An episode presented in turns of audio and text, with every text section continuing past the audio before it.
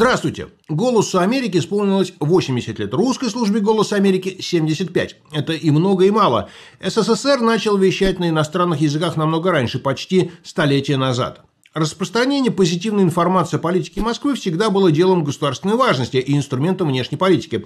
Все советские СМИ действовали на основе формулы Ленина. Газета не только коллективный пропагандист и коллективный агитатор, но также и коллективный организатор. То есть во главу угла были поставлены не новости, а их агитационно-пропагандистская трактовка.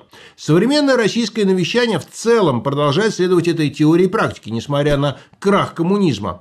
Любой потребитель произведенного в России контента на иностранных языках быстро узнает, что Кремль не допускает ошибок, а критику в его адрес следует воспринимать как гнусную клевету. К сожалению, для России это норма, поскольку государство прямо или косвенно контролирует крупнейшие медиа страны, а для обуздания неподцензурных СМИ и непокорных журналистов применяет разнообразные карательные меры.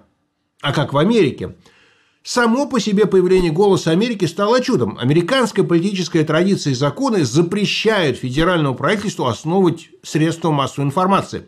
Американцы опасались и опасаются, что избранная власть займется саморекламой и пропагандой, как происходит во многих других государствах мира, в том числе в России.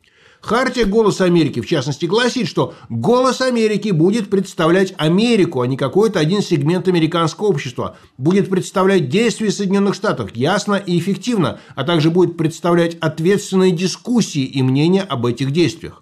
Журналисты «Голоса Америки» защищены огненной стеной. По закону политики и государственные служащие, включая президента, не имеют права вмешиваться в процесс подготовки журналистских материалов и даже высказывать свои пожелания на этот счет. Конфликты журналистов «Голоса Америки» с президентскими администрациями происходят регулярно.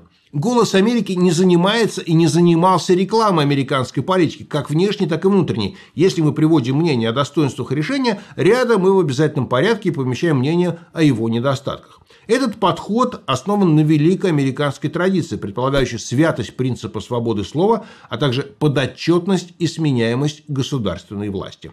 Такие дела.